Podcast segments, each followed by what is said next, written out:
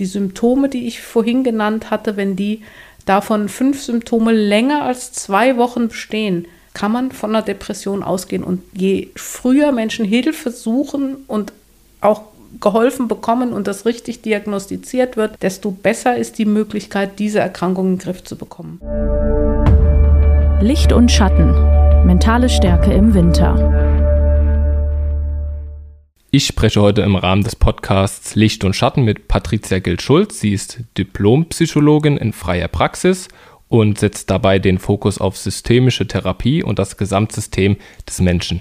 Ihre Schwerpunkte sind Burnout, Depression und Angsterkrankungen und sie koordiniert das Darmstädter Bündnis gegen Depression. Ziel dort ist es, das Thema Depression aus der Tabuzone zu bringen. Auf das Bündnis werden wir aber später noch eingehen. Hallo, Frau Gil-Schulz. Hallo.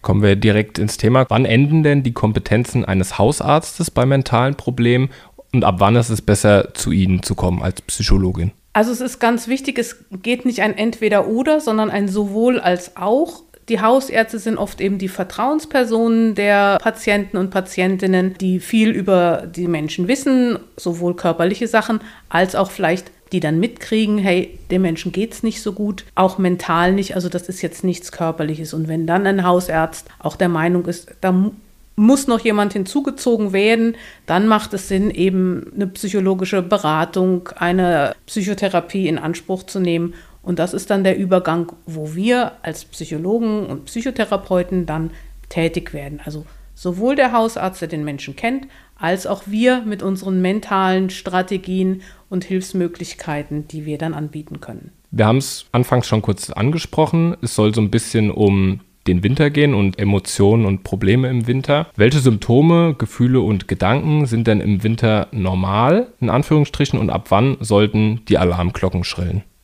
Also durch den Mangel an Sonnenlicht, was uns natürlich als Motor, als Antrieb in vielerlei Hinsicht nützlich ist. Deswegen fällt es uns auch im Sommer viel leichter, rauszugehen, uns zu aktivieren, uns zu motivieren. Es ist schön abends, es ist lange hell und so weiter. Das ist prima. Im Sommer können wir das nutzen. Im Winter haben wir einfach weniger Licht. Es ist kälter.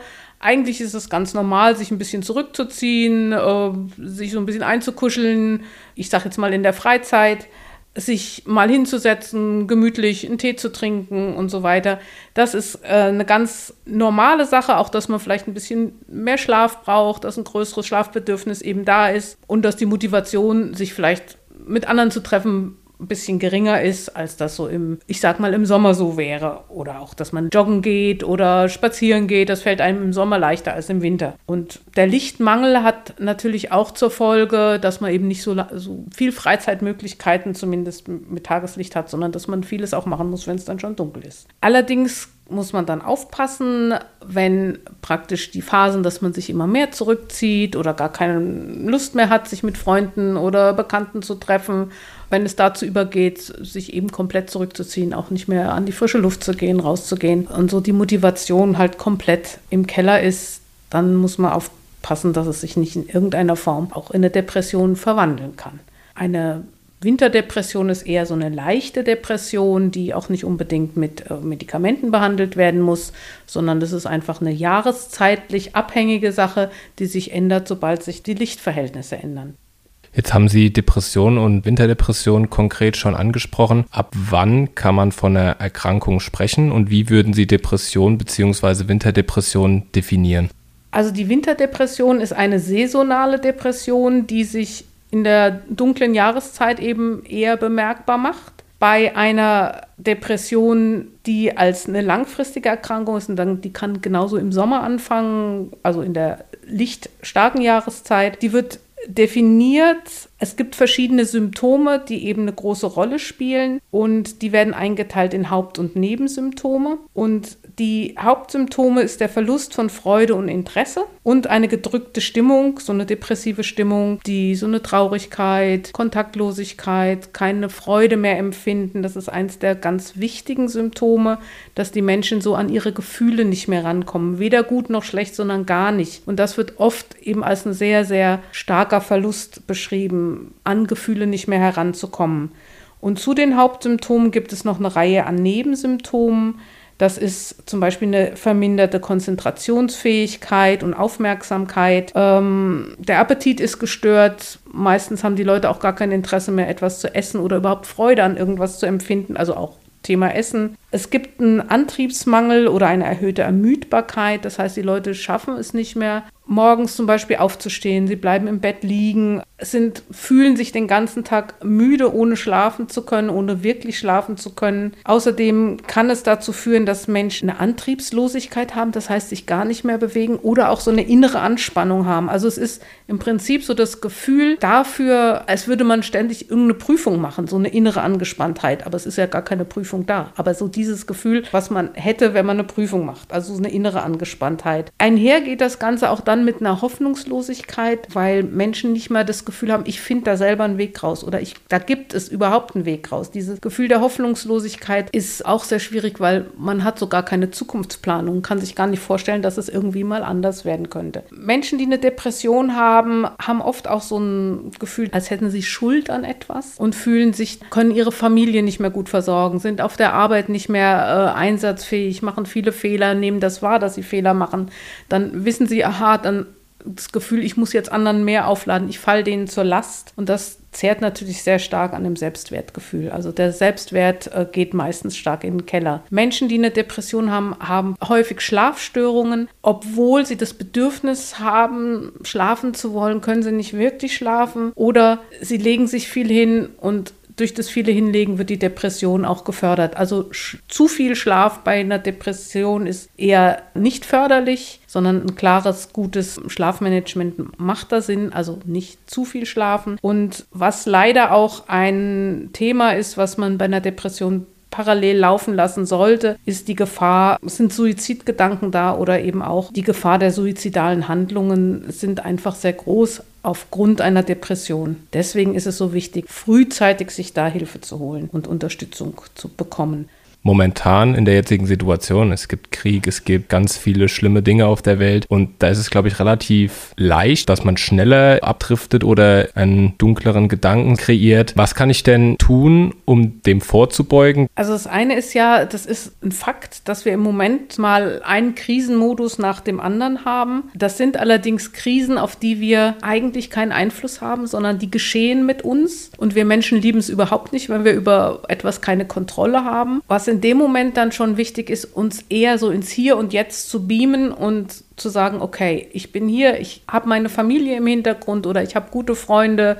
ich bin in einer gewissen Situation in der, schon in Sicherheit, ich habe hoffentlich Arbeit, ich habe Kontakte und sich immer wieder dann dahin zu bringen und zu sagen, hey, Moment, den Bereich, den ich kontrollieren kann, der mir gut tut, da kann ich immer wieder darauf zurückgreifen. Sie haben sich auch viel mit dem Themenfeld mentale Stress im Arbeitsumfeld beschäftigt. Können Sie da vielleicht noch mal kurz sagen, um was es da genau ging?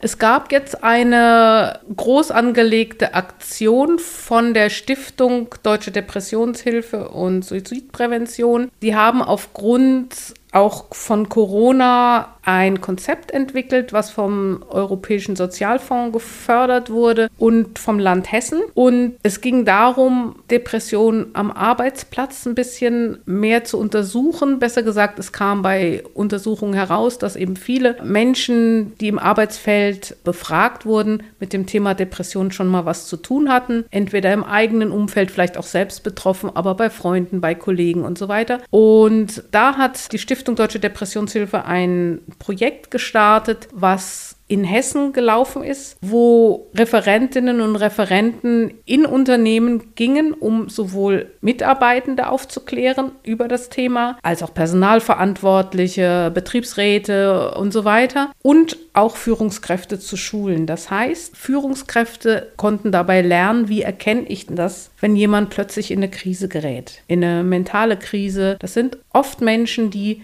vorher super funktioniert haben, die sehr verlässlich sind, die sehr pünktlich sind, die sehr genau sind. Also alles Eigenschaften, die in einem Arbeitsumfeld super wichtig sind. Und plötzlich ist dieser Mitarbeiter oder die Mitarbeiterin anders, ist plötzlich unpünktlich, kommt nicht mehr richtig, macht viele Fehler, was vorher nie der Fall war. Und das ist natürlich im Arbeitskontext ziemlich doof. Aber das ist jetzt kein Ausdruck dessen, dass die Leute das nicht wollen, sondern die können nicht. Die haben eine Erkrankung. Und da eine Sensibilität als Führungskraft zu entwickeln, um dann ein gutes Gespräch zu führen. Denn Arbeit ist gerade für Menschen, die eine Depression haben, ungeheuer wichtig, weil es gibt Struktur, es gibt Sozialkontakte, es ist auch sehr befriedigend, wenn man was machen kann. Allerdings schaffen sie es nicht, meistens nicht, das in der Intensität zu machen, also ihre Aufgaben zu erfüllen, wie sie das vorher geschafft haben. Und das ist auch so ein wichtiger Punkt zu sagen, die Leute ist gut, wenn sie im Arbeitsverhältnis drin bleiben können, aber es bedarf natürlich eines Verständnisses des Arbeitgebers, dass es im Moment nicht so geht wie vielleicht vorher. Mit dem Wissen, dass wenn die Depression abgeklungen ist, die Leute genauso fähig sind, wieder ihrer Arbeit nachzugehen wie vorher.